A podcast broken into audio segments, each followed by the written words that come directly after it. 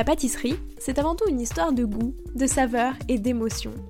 Je suis Léa Reverdy, amatrice et passionnée de pâtisserie.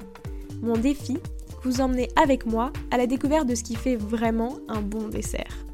L'objectif ultime, trouver la recette parfaite qui fera fondre vos papilles à coup sûr. Vous êtes sur le point d'écouter un nouvel épisode de Papilles. C'est le podcast qui part à la rencontre des meilleurs chefs pâtissiers pour comprendre l'émotion et les saveurs qui les animent au quotidien lorsqu'ils créent leurs desserts d'exception. Après cet épisode, à vous de laisser libre cours à votre imagination et de créer les desserts aux saveurs qui vous ressemblent tout en vous inspirant des meilleurs. Bonne écoute Bonjour à tous et à toutes, j'espère que vous allez bien. Éclair, Saint-Honoré, Forêt-Noire, Paris-Brest, Babka ou encore tarte au citron meringuée, bienvenue dans l'univers sucré de Jeffrey Cagne. Ici, les desserts classiques sont retravaillés avec soin et gourmandise pour faire fondre nos papilles. Et oui, pour rendre hommage à ses pères et célébrer la pâtisserie, Jeffrey Cagne aime moderniser les pâtisseries les plus connues. Parce qu'après tout, qu'est-ce qui est meilleur qu'un excellent Saint-Honoré? Après des années à pâtisser pour la maison Steurer, en septembre 2021, Jeffrey Cagne a décidé d'ouvrir sa propre boutique au 24 rue des Moines à Paris. Au menu de cet épisode, un bon dessert doit avoir une construction complexe mais des goûts simples et qui parlent à tout le monde, mais aussi son amour pour les desserts classiques et pourquoi il aime tant les retravailler, et enfin son conseil, savoir rester simple, aller à l'essentiel et pâtisser avec beaucoup d'amour. Bonne écoute Bonjour Jeffrey, comment vas-tu? Bah écoute, euh, bonjour, tout va très bien. Pour commencer, euh, je te propose de revenir un peu sur ton parcours, mais vraiment au prisme des saveurs. Déjà, toi, c'était quoi ton dessert préféré quand t'étais petit?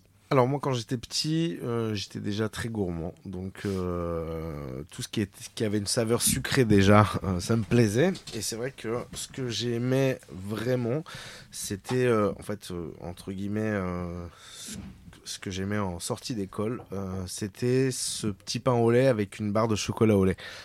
très gourmand en fait, c'est pour moi des choses simples quand on est enfant quand on est enfant, on aime vraiment le, chocolat au lait, toutes ces, euh, ces, viennoiseries, que ce soit les brioches, que ce soit les croissants, que ce soit les, les euh, tout, tout, tout, ce qui, qui, euh, qui, crée vraiment le goûter en fait.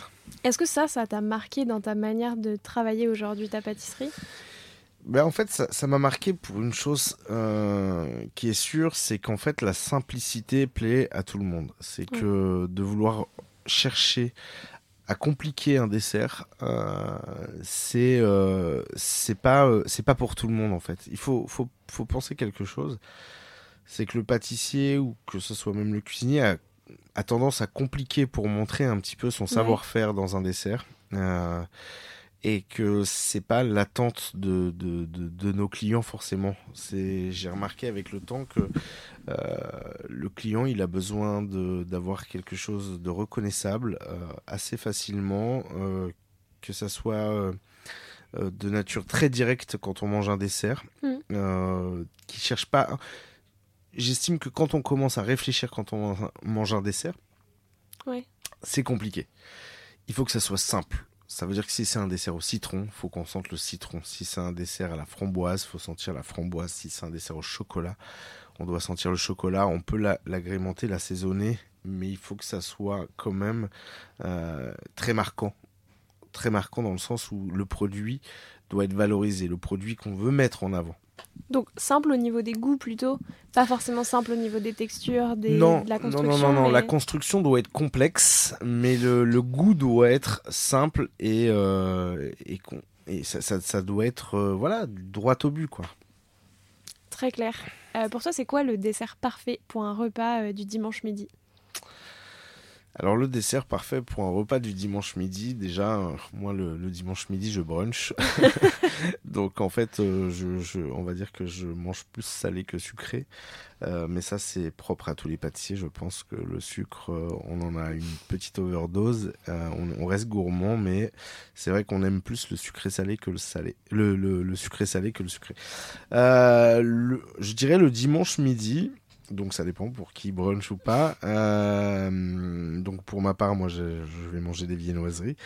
Euh, mais le dimanche midi, ça peut être, euh, ça peut être presque un dessert de, un peu de grand-mère. Ça veut dire une bonne tarte à thym avec donc ces pommes bien caramélisées, un peu encore tièdes, cette pâte feuilletée ou, ou sablée ou brisée peu importe comment on aime la tarte à thym, avec euh, un peu de crème fraîche ou une petite euh, glace vanille, ou, ou ça peut être, euh, ça peut être si on est dans la saisonnalité des fraises, un bon petit fraisier avec des fraises bien juteuses, bien sucrées, une crème très vanillée, un biscuit très ponché. Euh, pour moi, c'est le, dimanche, c'est synonyme de partage. Donc, je pars pas sur un gâteau individuel, je pars plutôt sur quelque chose à partager. Déjà parce que j'ai une grande famille.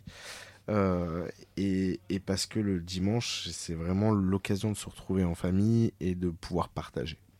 Mais on reste dans du coup des gâteaux quand même de simplicité, genre délicieux mais simple entre guillemets. Enfin, le fraisier, la tarte tatin qu'on connaît tous quoi. Ben parce que ça parle à tout le monde, encore une fois. C'est que euh, tout le monde n'a pas euh, les moyens de manger dans un restaurant gastro euh, tous les midis, tous les soirs, tous les dimanches. que, que la culture française est comme ça aussi, c'est qu'on a euh, on, est dans, on, est justement dans ces gâteaux de tradition. Euh, on a quand même une, majorité de tradition, ne serait-ce qu'avec tous les classiques qu'on a, que ce soit un Paris-Brest, que ce soit un Saint-Honoré, que ce soit une tarte citron, que ce soit un fraisier, euh, ou même, partons même dans tout ce qui est feuilleté, un millefeuille, une, une tarte bourdalou ou autre. c'est ces gâteaux qui sont aujourd'hui encore à la mode et qu'ils seront encore demain. C'est comme, c'est comme euh, c'est comme la musique classique en fait. C'est indémodable. C'est parce que aujourd'hui ça fait partie de notre patrimoine et puis ça fait partie aussi des souvenirs des Français. Et d'ailleurs toi j'ai l'impression que ça ça marque énormément ta pâtisserie où euh, tu te déclines justement souvent des, desserts classiques, donc que ce soit le Saint-Honoré, le Babal, mhm. etc. Et ça ça a vraiment été quelque chose qui t'a marqué non? Bah ça m'a marqué déjà. Alors pour plusieurs choses. Euh, c'est que déjà j'ai fait une majeure partie de, mon apprentissage, que ce soit mon apprentissage du métier ou de vie euh, dans ce métier chez Storer, et qui est la plus ancienne pâtisserie de Paris. Donc en fait, on est dans le classicisme à la française, euh, avec tout son savoir-faire de cette maison qui a quand même presque 300 ans. Et c'est vrai que pour moi, et comme beaucoup d'autres, parce que je sais, je, sais pas si tu remarques, mais la jeune génération travaille quand même principalement sur des classiques qu'ils revisitent. Alors, j'aime même pas trop ce terme revisite, mais plus on essaie de s'approprier quelque chose euh, en y mettant euh, son goût, sa texture, son visuel. Alors, le visuel, ça fait, ça joue beaucoup dans un gâteau, mais c'est pas ce qui fait qu'un gâteau est bon. Euh, on parlerait plutôt de structure, c'est ça qui, qui, définit bien un dessert. Mais c'est vrai que oui, le classique, c'est ce qui, on va dire, m'anime, qui, qui j'ai envie toujours de, de, jouer autour de ça parce que, parce que par exemple, on prend un Saint-Honoré. Un Saint-Honoré, il y a un vrai savoir-faire pâtissier, que ce soit dans un feuilletage qui est juste bien touré du départ avec des bons feuillets, quelque chose de bien croustillant, bien cuit, pas trop, ni pas assez, avec une belle caramélisation. On va partir sur une crème pâtissière ou, une, ou un crémeux, peu importe, mais ça reste une base de la pâtisserie parce que c'est ce qu'on apprend à faire en premier dans la pâtisserie. Une chantilly ou une ganache montée ou peu importe, mais quelque chose de très mousseux, très aérien qui doit être maîtrisé, pas trop monté, juste euh, aérien, mais qui ne doit pas faire ressortir le gras. Euh, on est sur la pâte à choux donc le, geste maîtrisé de la pâte à choux, une, bonne panade qui est bien arrosée en œuf pour créer une belle pâte à choux bien lisse. Euh, euh, avec ses aspérités ou pas, on a euh, ce caramel qui est une base aussi de la pâtisserie, qui est maîtrisé, qui est cuit juste comme il faut, pas au-delà de 160, pas d'amertume, juste une belle caramélisation, quelque chose de très ambré.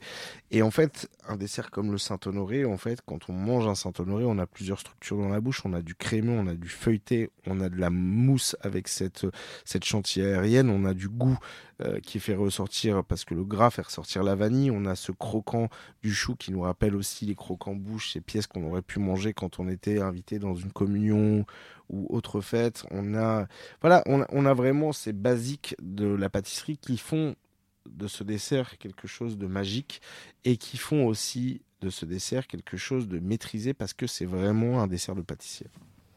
C'est pour ça, du coup, que toi, t'aimes bien reprendre euh, justement les desserts classiques à la française en les modernisant un peu au niveau des goûts parce que justement, il y a tellement de bases et ça a été tellement travaillé pour qu'il y ait un bon équilibre des textures, etc., qu'autant déjà travailler bien ces desserts-là. C'est quelque chose qui fonctionne et qui a été fait et, euh, et que nous, on retravaille. Euh, au goût du jour, peut-être en sucrant moins, en rajoutant des textures, si on veut rajouter un confit, un caramel coulant ou autre, mais, euh, mais oui, je trouve ça excitant de retravailler déjà euh, parce qu'on garde ce patrimoine hum, de, de, nos ancêtres de la pâtisserie. Déjà, on, on, continue à travailler sur euh, des œuvres qui ont été créées des fois même par hasard.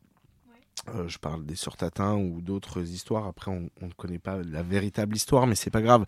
C'est ce qui fait aussi la beauté de notre métier, c'est qu'en fait, c'est personne n'a réussi, sauf Pierre Armé, à, refaire un classique de la pâtisserie. Il n'y a que Pierre Armé avec l'Isfahan. Et on a beau chercher, personne n'a fait un dessert aujourd'hui qu'on peut trouver partout, euh, qui n'est pas classique. Tout le monde travaille avec un classique. Il le revisite. Même la bûche, alors, elle a beau être tous les ans euh, différente, mais on est quand même sur une forme de bûche. On est soit sur une mousse, moi je préfère personnellement les rouler, mais on reste sur quelque chose qui. Voilà, personne n'a réinventé la bûche et de toute façon, ça sert à rien de vouloir la réinventer. Parce qu'en soi, la bûche, c'est une bûche. C'est une bûche dans le diamètre, en longueur ou, ou en cylindre, peu importe, mais ce qui se partage et que en fait on, retravaillera tous les ans sur des nouveautés, mais en fait personne n'a réussi à redécouvrir le classique, à refaire découvrir un nouveau classique qui restera ancré dans les, dans les mœurs de, Encore, on en parlera dans 50 ans, personne n'y arrive. Sauf Pierre. Mais est-ce que c'est pas un peu le rêve, tu vois, de chaque pâtissier de se dire, moi aussi, je peux réussir à créer le prochain classique? Bien sûr, bien sûr que c'est un rêve de pâtissier, mais déjà, il y a eu tellement de choses de faites et l'évolution de la pâtisserie s'est tellement euh, développée quand on voit euh, le génie d'un Cédric Grolet qui, qui, arrive à sculpter des fruits, quand on voit euh, la maîtrise d'un Amaury Guichon qui, qui arrive à, à créer presque une vie dans des desserts euh, en leur donnant euh, voilà une forme. On est on est on est rentré aussi dans l'ère du du trompe-l'œil euh, qui est devenu une vraie mode, que ce soit avec la Madeleine de François Perret, que ce soit avec les fruits de Cédric, que ce soit avec j'en oublie, il y en a, y, a, pas que hein, c'est le, métier aujourd'hui. Il y a, y a, je crois, énormément de, de, pâtissiers talentueux qui essayent justement de, de faire de la pâtisserie presque un jeu c'est d'amuser les gens à manger un dessert, de redécouvrir un dessert et, de créer vraiment quelque chose, un moment unique. Mais très difficile de, refaire un classique. Très très difficile. Oui, et puis c'est ça, déjà quand tu arrives à créer un moment unique chez chacun et que chaque personne se dit, euh, ben tu vois, même juste ce Saint-Honoré euh, que j'ai goûté chez Jeffrey Kahn, il était incroyable et ça m'a marqué. Déjà juste ça, c'est... Hmm, juste, en fait, moi je dis toujours, le retour des. Nous, on, est, on fait d'une certaine manière, comme, comme le fait la cuisine ou d'autres métiers comme les fromagers ou autres, on, est sur un art éphémère, on est sur quelque chose d'artisanal, mais qui est très éphémère parce que des fois, on va passer euh, du temps sur des desserts et puis c'est mangé en une bouchée. mais euh, mais justement, en fait, c'est ça qui est intéressant, c'est d'avoir les retours, qu'ils soient positifs ou négatifs, je dis toujours, parce que on apprend aussi des, de nos clients, des gens qui dégustent, euh, ou même de nos convives, parce qu'on ne cuisine pas forcément que pour nos clients. Euh, on apprend en fait de, des goûts des gens, des goûts des autres, parce que le goût que nous on a, c'est pas le goût de tout le monde. Moi, j'ai appris que par exemple je, je désucre au maximum maintenant mes gâteaux parce que je crois que j'ai un excès de sucre dans la bouche qui fait que autant j'aime les bonbons Haribo et ça c'est fou, mais autant euh, autant bah, c'est, les gâteaux je je n'apprécie plus mes desserts à leur juste valeur parce que toujours trop sucré pour moi parce que je connais aussi très bien mes recettes et que eh ben, j'en ai marre et que en fait j'attends le retour des clients. C'est eux qui vont juger et c'est eux qui vont me guider pour la suite euh, de, de, de, ma boutique. Quoi.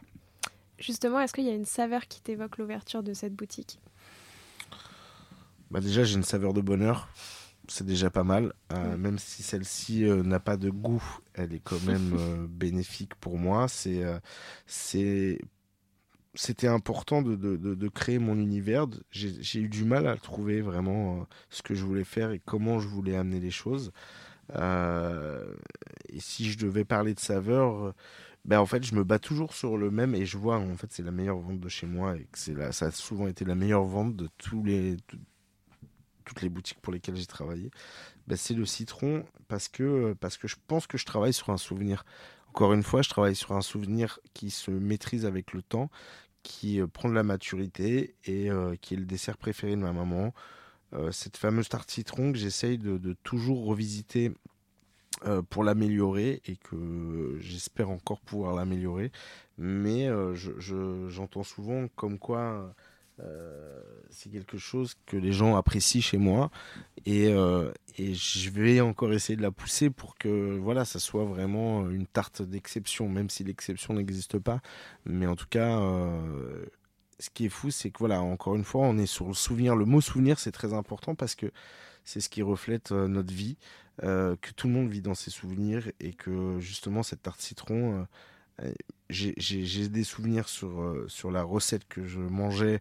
Alors elle la faisait pas elle-même, on l'achetait, mais mais voilà, ce goût d'enfance, eh ben j'essaye de, de, le mettre au goût du jour. Ce serait quoi une tarte citron parfaite, idéale? Une tarte citron parfaite, c'est le juste équilibre entre le sucre et le citron, l'acidité, euh, bien maîtriser euh, les cuissons, que la crème ne soit pas trop trop figée, que que, que cette meringue, qui n'en est plus une parce que j'aime pas forcément la meringue sur la tarte citron, mais cette crème qui, qui a cet aspect de meringue soit justement très légère et assez assez subtil en citron, mais qui rappelle aussi la meringue. Ce confit de citron qui, ramène un peu de peps. Et moi, j'y ai mis un peu d'huile d'olive euh, et de basilic justement pour arrondir un peu tout ça. Alors, je n'ai rien inventé. Euh, quand on connaît la tarte citron de euh, Jacques Génin qui, qui fait une tarte citron basilic qui est juste sublime, avec une crème euh, limite tremblotante, ce fond de tarte très sablé. Ben voilà, moi c'est ce que j'essaye un peu de, de, refléter avec cette tarte citron pour vraiment donner un peu de soleil dans cette tarte citron, c'est de lui avoir mis un peu d'huile d'olive, justement pour, euh, pour retracer un peu les vecteurs euh, de, de la Méditerranée et puis, puis voilà, redonner un peu de soleil dans l'assiette, quoi. Parce que quand il y a du soleil, il y a du sourire, quand il y a du sourire, il y a du plaisir. C'est vrai. D'ailleurs, pour revenir sur ta boutique, est-ce que ça n'a pas été trop compliqué de te détacher un peu de l'image de, de Storer, etc. Et de vraiment, tu vois, parce que même le livre de pâtisserie que tu as fait était quand même très lié à Storer. Donc, mhm. comment est-ce que tu vas un peu réussir à trouver, euh, toi, ton, ton univers? Alors, euh, c'est une question qu'on me pose souvent. Euh, je pense que hum, mon univers lié à Storer c'était quelque chose de. J'avais pas trop de libre arbitre. J'étais un peu. Euh, j'étais un peu euh, toujours bloqué dans, dans l'histoire de Nicolas Storer, qui n'est pas la mienne. Euh, on était quand même en 1730 et moi en 1730 j'étais pas né. J'aurais aimé ah pouvoir connaître Louis XV, mais j'ai pas eu cette chance. Et que concrètement, je pense que le livre a été la finalité d'une belle histoire, parce que j'ai eu l'histoire euh, aussi bien avec la famille Dolphy qu'avec les premiers propriétaires, pas les premiers, mais en tout cas ceux juste euh, avant, euh, Monsieur Dutuy et Monsieur Lénard. J'ai connu beaucoup de choses chez Storer, mais en fait, il me manquait quelque chose, c'est de pouvoir montrer ma vraie personnalité.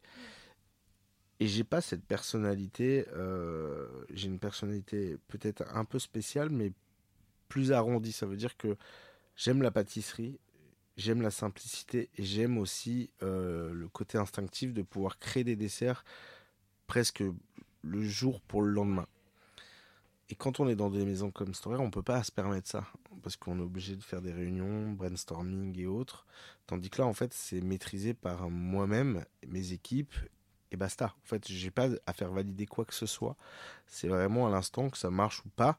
Qui va valider C'est les, clients. Et ça, en fait, je l'ai découvert tout de suite en ouvrant. Euh, déjà, j'ai fait une gamme sans prendre trop de risques, très simple. Et en fait, je me suis dit, plutôt que de vouloir tout montrer d'un coup, bah, je, vais, je vais découvrir un peu là où je veux aller, là où je veux amener les gens et raconter l'histoire bah, avec du temps. Et là, ça fait 4 mois et aujourd'hui, on, se remet en question parce que je suis pas tout seul, il y a mes équipes sur comment on va euh, développer la suite de l'histoire parce que c'est le début d'une histoire et, et, comme toute histoire, en fait, il y a des chapitres et je pense que là, on passe à un chapitre 2. Ça veut dire comment euh, justement approfondir cette signature, comment euh, faire comprendre aux gens qui viennent chez moi et plus chez Storer, parce que j'ai encore beaucoup de gens qui qui n'arrivent pas à comprendre est-ce que je suis parti vraiment ou pas. Mais voilà, j'ai pas voulu refaire du Storer, même si d'une certaine manière on trouve le, classique. Et c'était toute la difficulté, c'était de se regarder un peu dans un miroir et de se dire qu'est-ce que je représente, quelle est ma pâtisserie? Alors j'ai pris des choses que j'avais développées chez Storer forcément parce que j'y ai laissé un petit peu d'aura. Euh, mais j'ai pas voulu faire de, de, copier-coller. Pour moi, c'était un chapitre euh, qui c'était une page qui se tournait et, euh, et j'ai voilà, je pense que je suis encore en train de travailler sur. Euh, je suis en rodage par rapport à ce que je veux euh, montrer et développer sur sur ce qui est aujourd'hui ma pâtisserie. Oui, c'est ça. Et puis il faut que tu te laisses le temps aussi de pouvoir trouver. Ça a été très rapide. Ça a été très rapide. J'ai quitté Storer le, le 29 février, le 29 janvier. Euh, aujourd'hui, on est presque à un an, mais euh, en fait, entre le 29 janvier et l'ouverture, c'était le 21 septembre. Il s'est passé très peu de temps. Il s'est passé très peu de temps pour, euh, pour visualiser ce que je voulais faire. et il y a eu beaucoup de choses. Il y a eu aussi les collaborations avec Philippe Contitini qui m'ont permis de voir autre chose, qui ont permis aussi à cette cassure de, de, de, de m'aider dans cette cassure, parce que je suis allé même dans des, dans des registres qui, qui n'étaient pas les miens forcément. Donc euh, oui, je pense que tout à fait, euh, tout, s'est fait en fait naturellement avec des rencontres, avec euh, avec des, des, envies différentes, avec l'arrivée de mes jumelles qui m'ont fait voir les choses aussi différemment. Je pense que rien n'est fait au hasard et je pense que c'était le bon moment. Et, et quand je dis que aujourd'hui on est en rodage, c'est parce que je pense qu'on peut encore faire différemment et que on va trouver le, temps de, voir les choses. Beaucoup de pâtissiers ont vécu la même chose et je trouve que c'est pas la première année qui étaient les meilleurs, mais la deuxième. Ouais. Parce qu'ils étaient encore en recherche. Oui, bien sûr. En fait, on est en recherche perpétuelle de se dire qu'est-ce qui nous représente. Et c'est une fois tout ça passé qu'on se lâche. Ouais, c'est ça. Puis comme tu dis, je pense qu'il y a aussi l'idée de euh, faire en sorte que les gens te voient plus en association avec la maison dans laquelle tu étais. Et ça, forcément, ça mhm. demande du temps, etc. Bien sûr. Est-ce que par exemple la collaboration que tu as fait avec Philippe Conticini, ça t'a aidé aussi dans cette recherche de toi ce que tu voulais faire? Est-ce que ça t'a marqué? Est-ce que c'est quelque chose que tu aimerais refaire? Alors déjà on, va continuer parce qu'on a, aussi, on a aussi une, une, école, un atelier en commun, le Place Dauphine, mais euh, où on va donner des cours ensemble. En fait euh, Philippe c'est un, un, ami et non seulement c'est un ami, c'est aussi... Euh, il est associé à mon associé. Donc on est lié par les liens de l'association. non mais il n'y a pas que ça, c'est déjà pour moi, euh, euh, c'est un grand nom de la pâtisserie, donc de pouvoir marcher à ses côtés, c'est très plaisant, c'est même valorisant. Et je me dis que moi j'étais, je léchais ses vitrines quand j'étais plus jeune en me disant un jour peut-être que je travaillerai pour lui. Et qu'aujourd'hui je me retrouve à travailler avec lui et c'est vraiment différent, en fait. Et ça m'a donné aussi une pêche de me dire que hum, ça acte les choses en fait, de se dire qu'on travaille euh, euh, côte à côte avec euh, un monument de la pâtisserie et, et, et d'une certaine manière, on, on, se, valorise plus parce que il faut garder ce, ce, côté de se dire que rien n'est acquis. J'avais un petit peu moins confiance en moi et aujourd'hui, je, je, suis, je sors de tout ça un peu plus fort. Ouais, c'est ça, ça t'aide aussi à gagner un peu en légitimité et à te dire je peux ouvrir ma boutique, etc. C'est ça. Euh, c'était quoi les saveurs de ta toute première création? Est-ce que tu t'en souviens? Alors là, il faut retourner dans le passé et je sais que c'est pas c'est presque 21 ans de pâtisserie.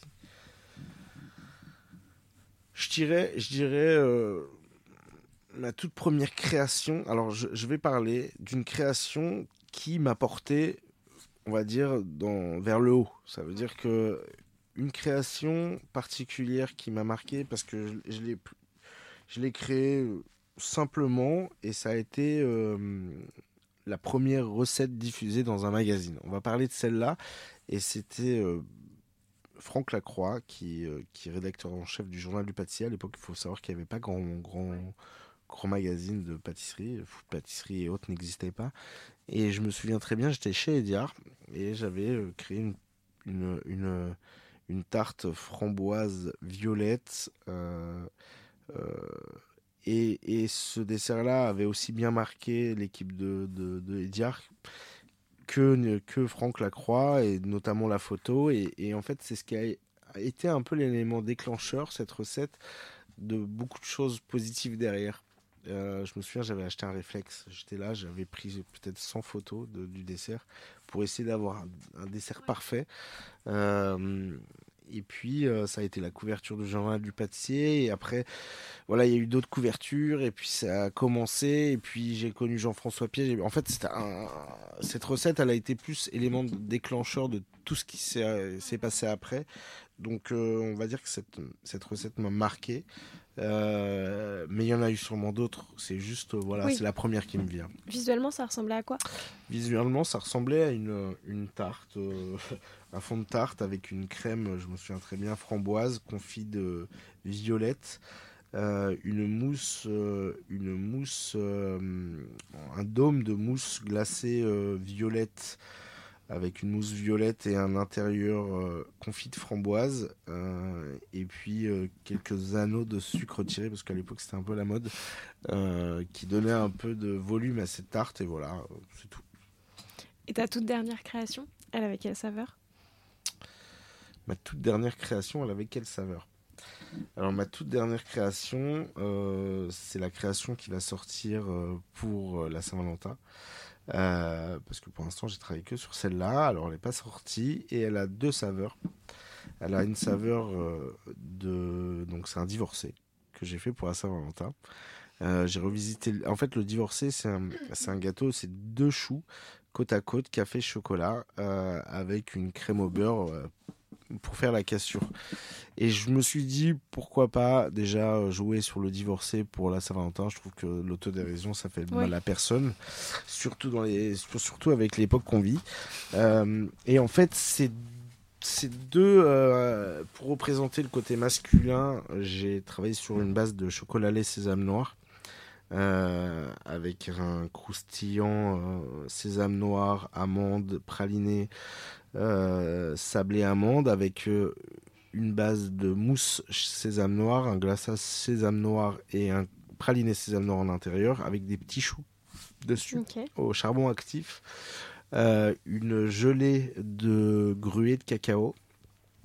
et puis côté féminin, bon après ça peut être l'un ou l'autre. Hein. Peut-être que la femme va manger le sésame noir et l'homme va manger le reste. Mais l'autre côté, en fait, bon, je pas travailler avec la framboise et malheureusement il faut du rouge à Saint-Valentin. Donc euh, donc j'ai travaillé sur le, l'hibiscus qui est aussi la boisson de ma femme qui est le bissap euh, parce que ma femme est d'origine malienne euh, donc j'ai travaillé sur une mousse vanille une mousse très vanillée vanille de Madagascar avec un confit de cranberry et de d'hibiscus un sablé cranberry euh, hibiscus aussi, glaçage hibiscus et quelques choux euh, avec du confit euh, garni de confit hibiscus et de crème vanille. Ok. Voilà. Mais du coup, c'est un vrai dessert euh, classique qui s'appelle le divorcé. Oui. Le divorcé existe depuis très longtemps. euh, quand on tape sur, euh, sur Google, on trouve. Il y a le divorcé qui était vraiment deux choux collés. C'était euh, c'était un peu comme deux éclairs, un café, un, un Ouais. chocolat, et ils, ils appelaient ça le divorcé parce que c'était séparé en fait. Donc, donc j'ai trouvé ça ludique de vouloir reprendre ce- cette création et l'appeler le divorcé pour la Saint-Valentin. Oui, non, c'est Mais- rigolo, je savais pas que ça existait. Ben voilà. Et je pense à tout le monde comme ça. Il n'y a pas de, il y a pas de. a- En vrai. fait, il n'y a pas que les amoureux qui doivent euh, faire la Saint-Valentin. Je pense qu'aujourd'hui c'est une fête euh, d'amour, donc euh, que ça soit divorcé, célibataire ou autre, tout le monde a le droit à son plaisir. C'est ça, au moins. Tout le monde a le droit à son Voilà. dessert. Voilà. Ça représente quoi pour toi la pâtisserie? La pâtisserie, ça représente un, un plaisir de tous les jours, un hobby, une passion, la gourmandise, tout, tout ce que j'aime, tout ce qui m'anime aujourd'hui, euh, qui passe bien, bien entendu après ma famille, mais, mais qui est très fortement présente. Et aujourd'hui, c'est euh, mon terrain de jeu en fait. Il n'y a pas de travail, c'est pas un travail pour moi. C'est euh, c'est vraiment du plaisir pur et dur et, et des rencontres et, et beaucoup d'amour, beaucoup de simplicité. En fait, ça réunit beaucoup de choses. Beaucoup de choses la pâtisserie. Mais à quel moment est-ce que t'es tombé entre guillemets dans la pâtisserie et que vraiment tu t'es dit euh, je veux en faire mon métier, même si tu vois tu le visualises Oui. pas comme un métier à part entière. À quel moment est-ce que tu t'es dit c'est ça que je veux faire? Bah, à quel moment en fait. Alors déjà j'étais très mauvais élève à l'école, faut le savoir. J'étais pas mauvais mais en tout cas feignant. Et euh, c'était pas fait pour moi. Et en fait euh, mon frère était tapissier décorateur chez les compagnons de devoir. J'étais à 3 à l'époque, j'étais tout jeune, j'avais 14 ans. Et, et je me dis, je, je suis pas fait pour l'école, il va falloir que je trouve une voie. Je, je- je découvre un petit peu la pâtisserie euh, euh, dans l'école des compagnons parce que le prévôt était pâtissier et je j'ai toujours été attiré un peu parce que je, on allait chez Pascal Café à Troyes qui s'appelait le Palais du Chocolat. Il y avait toujours des pièces artistiques en Ouais. chocolat ou, ou en sucre. Euh, c'est ce qui attire l'œil d'un enfant. En tout cas, moi j'en étais, j'en étais un à ce moment-là et, et je me suis dit pourquoi pas? En plus, j'étais gourmand, j'étais plutôt enveloppé comme je le suis aujourd'hui, mais un peu plus. Euh, et j'avais envie de, découvrir ce métier. Et puis c'est vrai que en commençant ce métier avec quelques stages de, découverte de, collège et puis euh, le début d'un apprentissage, on, se rend vite compte que c'est un métier euh, très valorisant, très instinctif aussi parce que on, on maîtrise euh, d'un simple morceau de sucre, on arrive à le transformer euh, euh, de, de- de- de la matière à, à une forme, à quelque chose avec du goût. Et, et en fait, c'est ça devient un, un jeu très rapidement en fait.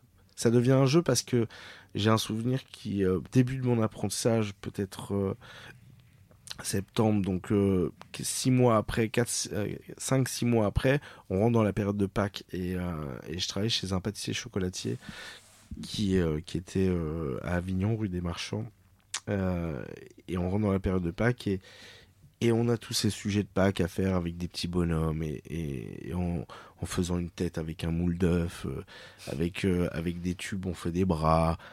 Et je me suis dit, mais, mais, mais en fait, c'est- quand on est enfant, on joue avec la pâte à modeler, et là, on joue avec le chocolat. En fait, c'est vraiment de l'amusement. Et je me souviens très bien, il nous avait dit, euh, euh, il reste euh, quelques, quelques moulages. Est-ce que vous voulez pas faire une petite création? On était deux apprentis, lui et le papa. Et je dis ouais super. Alors on était là tous les deux apprentis et j'avais fait, on avait fait une création, on avait mis 6 heures je crois à faire une petite création, un sujet de Pâques quoi, parce qu'on était parti un peu loin. Moi j'avais fait un, un- un petit poussin qui sort de son de son œuf cassé. Bon j'avais rien inventé mais j'étais fier. Oui, bah, Et puis en fait il nous avait dit bon bah on le vendra et puis ça vous fera un petit peu d'argent. Alors je trouvais ça sympa et puis on était là, on- moi je me souviens, on, on avait fini, on l'avait mis dans la boutique et on attendait comme des fous. que Quelqu'un achète ces, ces petits sujets, ils se sont vendus. Et, euh, et, et en fait c'est là où on se dit, c'est de l'amusement. ouais. Il y a- Aujourd'hui, quand on voit tous les gens qui font des gâteaux pour le plaisir, bah nous, ça fait, moi, ça fait 21 ans que je fais des gâteaux pour le plaisir et pour mon travail, mon métier. Mais alors, il n'y a pas que des moments faciles. Il y a des moments très durs. Euh, C'est vrai que c'est vrai qu'éplucher euh, 100 ou 200 kilos de pommes, ça fait pas rêver. mais euh, mais euh, une fois qu'on a passé un petit peu cette, cette, cette, cette, on va dire, ces obligations, c'est que du plaisir, que du bonheur et rien d'autre. Et ça, ta vision là-dessus, elle a vraiment pas changé. Enfin, c'est la première vision de la pâtisserie que tu as eue. Encore aujourd'hui. Elle, elle s'est accentuée. C'est-à-dire que je j'ai du mal à partir de mon laboratoire. j'ai du mal à, à ne pas penser au gâteau. J'ai du mal à ne pas acheter de livres de dessert. Je crois que j'ai pas de livres autre chose que des livres de pâtisserie. J'ai jamais ouvert d'autres bouquins que des livres de pâtisserie. Je crois que le seul livre que j'ai dû ouvrir, c'était au collège et c'était Les Misérables et j'ai lu la préface et tout. Donc euh, aujourd'hui, je, me suis plus instruit de, de, ce que faisaient les autres, notamment un Christophe Felder ou, ou même un Philippe Conticini ou d'autres, ou Michalak ou Pierre Hermé. Tous leurs bouquins, je les ai à la maison, je les ai feuilletés, ils sont cornés, ils sont abîmés. Tandis que bah, on peut mettre d'autres livres à la maison, ils sont tous en bon état, quoi. Mais non, non, non, j'ai, euh, c'est, euh, ça s'accentue et je pense que ça s'accentue encore, ça s'accentue encore plus parce que le métier a tellement évolué qu'aujourd'hui on n'est plus seulement pâtissier, on, vit d'autres choses qui sont un peu folles, quoi. Ouais, c'est sûr. Et par rapport aux livres, qu'est-ce que tu trouves, euh, tu vois, justement dans ces livres, qu'est-ce qui t'inspire? Est-ce que c'est les alliances de saveurs qui sont faites par les autres pâtissiers Est-ce que c'est découvrir leur vision? Parce qu'il y a beaucoup de livres où il y a des textes aussi. Bah, en fait, c'est de connaître un petit peu l'histoire de chacun. C'est aussi de, de pouvoir euh, encore une fois, c'est comme un tableau à chaque photo parce que c'est un art éphémère, c'est ce que je disais. Et en fait, là, pour le coup, c'est scellé dans, dans, un livre. On, a, on a quelque chose et puis on voit l'évolution. C'est-à-dire que mm. quand je prends un livre des années 90 euh, et que j'en prends un des années 2021 euh, ou 2022, ça n'a rien à voir en fait. On a, il y a des trucs qui n'ont, c'est un peu comme un vieux disque de Michael Jackson qui n'est pas démodé. Il y a des pâtisseries qui, qui au contraire étaient peut-être un peu has à l'époque et qui le sont beaucoup moins quand on voit un peu ce que j'avais fait avec la religieuse ancienne qui est complètement kitschounet, bah, qui est devenu un petit peu à la mode. On m'a demandé de venir faire ça dans des pays improbables pour des masterclass. Euh, je pense qu'il y a des choses qui se démodent pas. Je pense qu'il y a des choses qui deviennent même presque à la mode, qui étaient euh, complètement has Et puis, et puis d'autres, comme notamment les, espèces de gâteaux des années 2000, 2000, 2015, on va dire, euh, tous ces entremets en cadre avec très peu de décors, du velours et du colorant, et qui aujourd'hui sont tellement has quoi. Donc, euh, et peut-être que dans 10 ans, ce sera les gâteaux à la mode. En fait, il n'y a pas de. C'est comme la mode, en fait, c'est comme les vêtements. C'est un jean troué, c'est à la mode. Le lendemain, ça l'est moins. Par contre, le, le, le 501, ça se démodera jamais. Mais du coup, avoir les livres et voir les photos, l'évolution et tout, ça te permet de voir justement cette évolution. Oui, oui. Et puis de temps en temps, je retourne dans les vieux bouquins, un peu comme un vieux grimoire, pour me dire, euh, tiens, pourquoi je ne retravaillerais pas sur ce dessert? Parce que de toute façon, c'est un cercle sans fin. On est toujours sur le classique. Oui, c'est clair. Donc... Euh, à quel moment est-ce que euh, dans ta carrière, tu t'es pris la plus grande claque de saveur? Tu vois, le moment où tu as appris le plus de choses euh, sur comment faire ressortir des goûts euh. Je crois que j'ai. Les deux grandes claques de saveur, c'était euh, deux personnes. Alors, le premier chef, c'est Sébastien Godard qui m'a. qui, je pense, était très en avance sur la pâtisserie et qui m'a apporté beaucoup. Beaucoup parce que j'étais un petit peu en RD là-bas, au Delica Bar, au Bon Marché à l'époque et qui m'a donné des, des, des, des, saveurs que je ne maîtrisais pas, que je ne connaissais pas, et qui m'a fait confiance. Donc j'ai encore beaucoup de recettes de, de, cette époque-là, et, et, je pense que euh, la deuxième personne qui m'a apporté plus de fragilité, qui m'a aidé à développer des desserts que je n'aurais jamais fait, c'était euh, Jean-François Piège, par l'assaisonnement par la maîtrise du goût, par la maîtrise de la texture, par la maîtrise de, de, moins travailler comme un pâtissier, moins, moins, moins gélatiné, plus fragile, plus de sablé, un peu de fleur de sel, un peu de zeste de citron. Et on arrive à faire quelque chose de, magique. Très clair, c'est mm. beau. c'est quoi euh, l'ingrédient que tu adores travailler? Ton ingrédient chouchou bah, mon ingrédient chouchou, il y en a tellement, donc euh, parce que euh, un pâtissier a, un panel d'ingrédients. Alors, euh, j'adore la noisette. la noisette, pour moi, c'est quelque chose, mais je pense pas être le seul pâtissier à, adorer la noisette parce que La noisette avec du sucre, ça fait du praliné, donc c'est magnifique. La noisette seule, c'est juste torréfié. C'est un bonbon qu'on enroberait de chocolat pour faire, pour faire plein de choses. La noisette, c'est déjà beau comme fruit sec. ça peut être décoratif, ça peut être. En fait, la noisette est belle, mais, mais en fait, c'est tout. Je dirais presque tout parce que une fraise, elle, elle, peut être magnifique, un citron peut être. en fait, tout ce qu'on a comme panel de matières premières, euh, et on a la chance en France d'avoir euh, beaucoup, beaucoup de matières premières euh, nobles, je dirais que c'est une palette de, de, plaisir à chaque saisonnalité. Donc, j'ai pas forcément de. J'attends j'attends chaque saison avec impatience pour me dire qu'est-ce que je vais faire de nouveau. Mais est-ce qu'au contraire, il y en a un qui te donne plus de fil à retordre? Tu vois, tu l'aimes bien? Le marron. Ah. Moi, le marron, la châtaigne. Je sais pas pourquoi chaque année, j'essaye de faire un Mont Blanc. Déjà, chaque année, je me dis, je le fais et je le, en final, il passe pas, il y va pas. Je sais pas pourquoi. Peut-être parce que le marron, déjà, euh, c'est pas le, c'est pas la chose la plus facile à maîtriser. Parce que soit ça a pas le goût de marron et que ça a que le goût de sucre quand on prend un Mont Blanc. Parce que le marron a une texture assez spéciale parce que j'aime la châtaigne grillée euh, comme ça, un petit peu à l'arrache et juste sucrée, et que je l'aime pas forcément en marron glacé. Parce que c'est c'est pas la chose la plus simple à maîtriser. C'est pas hum, c'est tout l'un ou, tout l'autre, c'est qu'il n'y a pas de. Alors il faut mettre du rhum, il faut mettre du whisky pour euh, refaire ressortir. Et quand on commence à mettre des alcools pour faire ressortir un produit, c'est, franchement, c'est, euh, c'est pour moi, ça, ça, fait des années que je maîtrise pas le marron.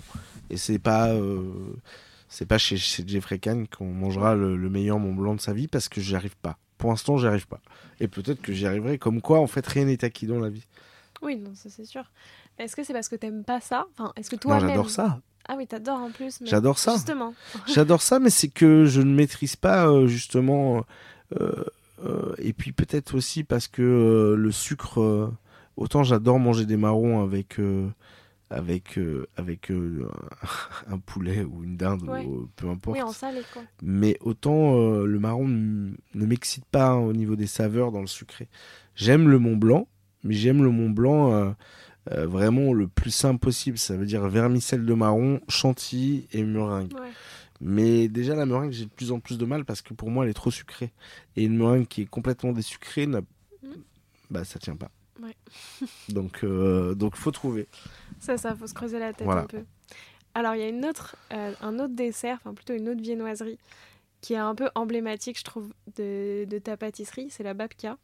Est-ce que tu as des conseils euh, pour bien réussir sa babka? Qu'est-ce que tu aimes dans cette pâtisserie et qu'est-ce que tu trouves euh, qu'il faut mettre en avant? Bah, Alors la babka, moi, c'est quelque chose que j'ai découvert en Israël, déjà quand je suis parti en masterclass il y a quelques années, euh, qu'on a mis au point avec une stagiaire israélienne quand j'étais chez Stover. Je pensais vraiment pas que ça, marcherait autant, mais ça, ça a vraiment marché et puis ça s'est démocratisé et puis on en voit partout. Euh, pour moi, une babka, déjà, elle doit être euh, presque mi-cuite. Ça veut dire qu'une babka, euh, ça peut être très sec, parce qu'en fait, on est sur une pâte, mhm. presque une pâte à pain, hein, c'est pas une pâte à brioche. il faut qu'elle soit assez généreuse en garniture, que ce soit pâte à tartiner ou, d'autres agréments, parce que maintenant, on en trouve un peu à tout.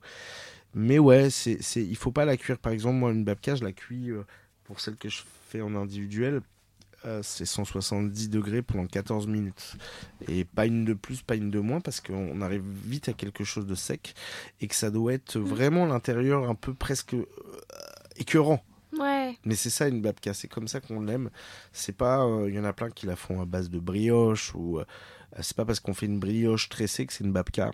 une babka, c'est vraiment typiquement euh, différent de ce qu'on avait l'habitude de manger. Le mi-cuit, entre guillemets, en France, on le mettrait dans les viennoiseries, on n'aime pas ça, et puis c'est un peu, c'est un peu écœurant, mais sauf dans la babka. Une babka sèche, il n'y a rien de pire, et pour moi, une babka, elle est presque, euh, elle est moelleuse, et presque croûtée autour, et, à l'intérieur, c'est vraiment un, peu comme des crêpes pas cuites, quoi. Un peu comme si on faisait un, voilà, un gâteau de crêpes. Mm. c'est presque ça, en fait. C'est parce que c'est une, c'est, une cuisson double en fait. On a un cœur euh, presque pas cuit et on a, mais en fait il faut pas la manger chaude parce que ça fait vraiment pas cuit pour le coup. Il faut la laisser un petit peu rancir, euh, on va dire quelques heures et en fait ça se mange vraiment à température ambiante. Mm. Et là on a quelque chose de magique. Ouais, c'est vrai que c'est le côté mm, sous cuit de l'avocat qui est bon. C'est ça. Euh, est-ce que tu aurais un conseil à me donner, à moi qui suis pas pâtissière, mais qui aime bien justement faire des desserts, etc., que tu trouves qu'on donne pas assez?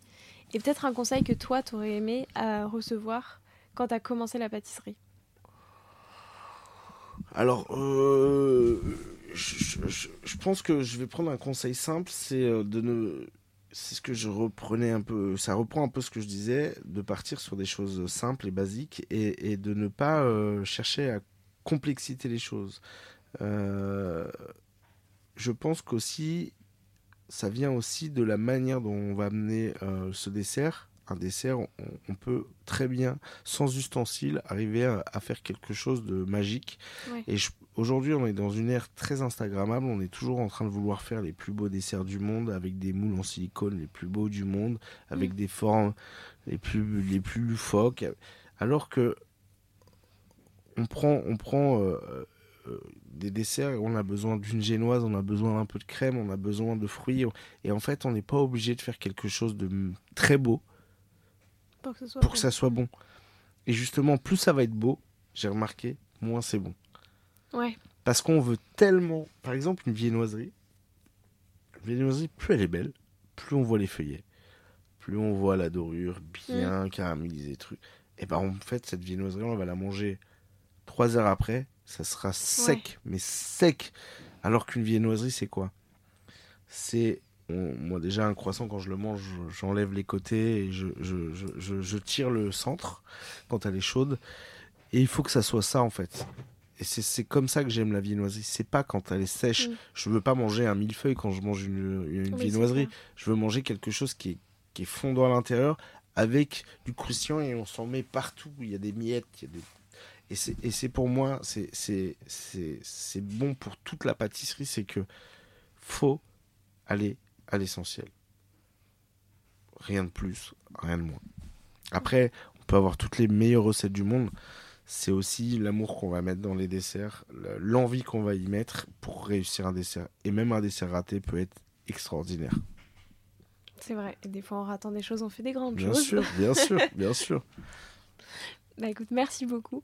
Euh, maintenant, je te propose de te prêter au jeu du questionnaire de Proust des saveurs. Mhm. Si tu devais choisir un seul dessert classique, euh, le dessert classique que tu adores retravailler, ce serait lequel? L'éclair au chocolat. Ah ouais? Mm. Alors, euh, je dis ça aujourd'hui, ça pourrait être un autre demain, mais en fait, je, je, quand on arrive dans une pâtisserie, il y a une chose à tester, c'est un éclair au chocolat. Parce que pour moi, c'est un crémeux, une pâte à choux, un fondant. Et en fait, c'est quelque chose que tout le monde connaît. Mm. Personne n'a jamais mangé d'éclair chocolat. Mais quand on mange un éclair chocolat, on sait toute la passion qu'il peut y avoir dans un laboratoire. Si le choix du chocolat est bon, si la texture de la crème est magnifique, si la pâte à choux est cuite comme il faut, si le fondant est bien glacé à la main, et qu'il a bon goût et que si l'éclair en lui-même euh, est déjà un bonheur absolu, c'est un dessert simple mais qui doit être maîtrisé. Donc euh, je dis voilà, l'éclair chocolat et c'est pas pour rien que c'est l'éclair, c'est l'éclair et la pâtisserie la plus vendue dans le monde. Donc euh, c'est pas pour rien, c'est parce que les gens aiment ça. Et pour toi, si on veut savoir si une pâtisserie est bonne, on achète un éclair au chocolat. S'il est réussi, elle est bonne. Si c'est pas réussi, c'est ça il y a beaucoup d'éclairs au chocolat ratés. je tiens à le dire. C'est vrai. Moi, tu vois, j'avoue que euh, bah, souvent, euh, quand j'étais petite, tu vois, là où j'ai grandi, il n'y avait pas des pâtisseries extraordinaires. Et j'aimais pas l'éclair au chocolat parce que justement, j'aimais pas trop le goût de la crème qui, je trouvais, était pas assez prononcé, etc. Et j'ai découvert très tard qu'en fait, ça pouvait être super bon mhm. quand tu as une vraie bonne crème et comme tu dis, tu vois. Et c'est vrai que du coup, moi, c'était un, un gâteau que j'aimais pas, quoi. Non. Et alors que c'est quelque chose que déjà on peut manger dans la rue, qu'on peut manger facilement et qui est une vraie création. quoi. C'est l'éclair au chocolat, c'est partout où j'ai été. Oui. C'est- C'est c'est un des desserts les plus vendus. Donc, euh, et quand il est maîtrisé qu'il est bon, et que c'est bien fait, ben moi, ça me gêne pas de manger un éclair au chocolat tous les jours. C'est clair. Voilà. C'est quoi la toute dernière saveur euh, que tu as découvert récemment et que tu as aimé C'est- J'ai été surpris, agréablement, d'un chocolat végétal euh, à la noisette. Donc du coup c'est pas du chocolat, c'est ils appellent ça entre guillemets euh, euh, autre chose. C'est pas du chocolat vu qu'en fait il y a, le gras et de la noisette. Il y a du sucre, du lait et, et, et c'est même pas il y a même pas de lait. je sais- non non c'est complètement vegan donc euh, non non il y a pas de lait c'est le c'est le lait de noisette c'est le lait de noisette avec du beurre de cacao et autres. Et en fait c'était très très bon et ça ne laissait pas un voile négatif sur la sur la sur le palais et notamment on est en train de travailler avec cette recette donc c'est avec ce, ce, ce- ce chocolat qui n'en est pas un mais comme quoi en fait euh, je pense qu'on on- fait un grand pas vers le végétal Mm. dans le bon sens du terme. Ça veut dire qu'en utilisant bah, je reprends la noisette que je- déjà j'affectionne mais il y avait le sésame aussi qui était très bon. Mais comme quoi en fait euh, avec des, des, des- des fruits secs on arrive à, à avoir quelque chose euh, dans le végétal qui est juste magique. Mais c'est c'est euh, un des premiers produits que j'ai aimé avec le végétal. Alors que les laits les laits de noisettes les laits de soja et tout je suis pas fan là pour le coup il y avait un vrai euh, un vrai côté euh, nouveau et novateur C'est quoi euh, le dessert d'un autre pâtissier ou d'une autre pâtissière que tu aurais aimé avoir créé? Dans le sens où tu l'as vu et tu t'es dit, ça c'est une idée géniale, j'aurais bien aimé l'avoir aussi. Euh, je crois que je l'ai déjà dit, mais je l'ai aimé ce dessert très simple. C'est le. Alors, c'est pas la barquette, je sais pas comment il l'appelle. Euh, je crois que c'est le Ritz Soleil de, de François Perret, qui est un sablé breton avec un riz au lait juste maîtrisé, un- une coque de chocolat au lait, un peu comme un petit écolier, euh, une coque de chocolat au lait avec un caramel dans le R du Ritz.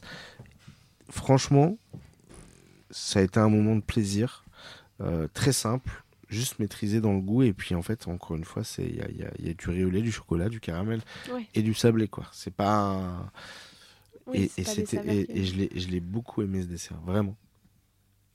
C'est quoi ton péché mignon? Mon péché mignon. si je le dis, je vais. Non, mais mon péché mignon. euh, Je, je, je, je suis un, un fanatique de, de, de, de, de cuisine culture asiatique. Donc je pourrais manger asiatique tous les jours. Donc euh, voilà, c'est euh, que ça soit vietnamien, thaï, euh, chinois, c'est euh, la cuisine que j'affectionne le plus. Donc euh, je pourrais manger ça et je pourrais manger ça à n'importe quelle heure. Donc, euh, et je fais attention. Et est-ce qu'il y a un pâtissier ou une pâtissière, en plus de Philippe Conticini, avec qui tu aimerais bien créer un dessert à quatre mains qui aurait des saveurs complètement inattendues? Je pense que si je devais choisir un pâtissier, ce serait Christophe Felder. Parce que j'ai, euh, j'ai, je me suis penché sur tous ses livres pendant très longtemps.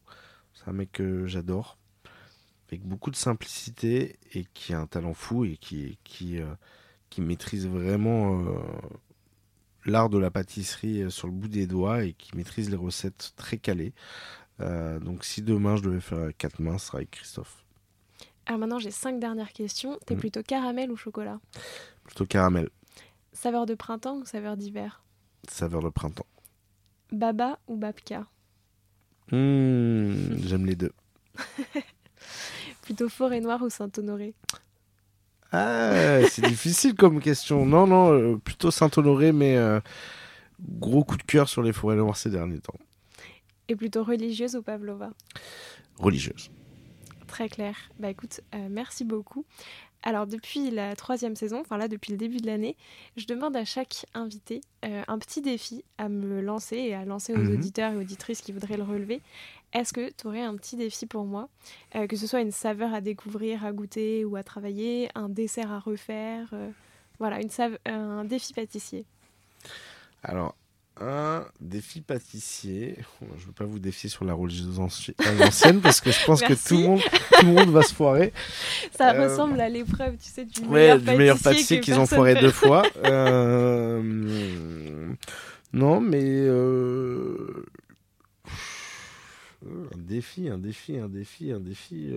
Je vous défie de réaliser la plus belle galette à la maison sur un feuilletage inversé. Euh, parce qu'en en fait, on sait euh, très bien que le feuilletage, c'est très difficile à maîtriser à la maison.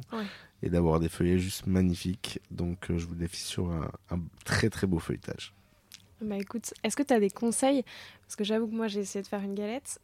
Franchement, c'était pas si pire. Mais c'est ça, t'arrives jamais à avoir un. C'est très difficile parce que, en fait, bah, si j'ai un conseil à vous donner, ne pétrissez pas trop longtemps les deux pâtes, ça veut dire que ce soit le beurre manié. Si c'est un feuilletage inversé, bon, je complique les choses parce que l'inversé c'est encore plus dur.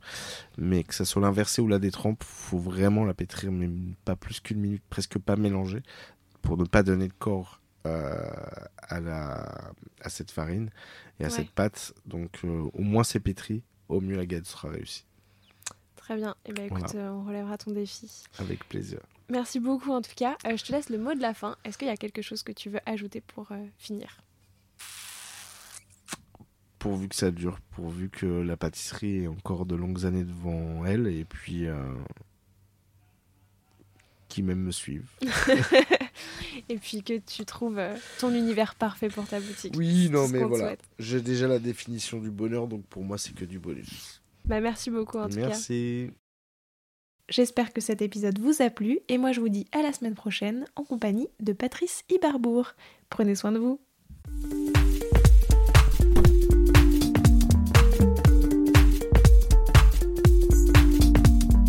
Alors, quel sera votre prochain dessert? Merci d'avoir écouté cet épisode jusqu'au bout. S'il vous a plu, n'hésitez pas à le partager aux gourmands qui vous entourent.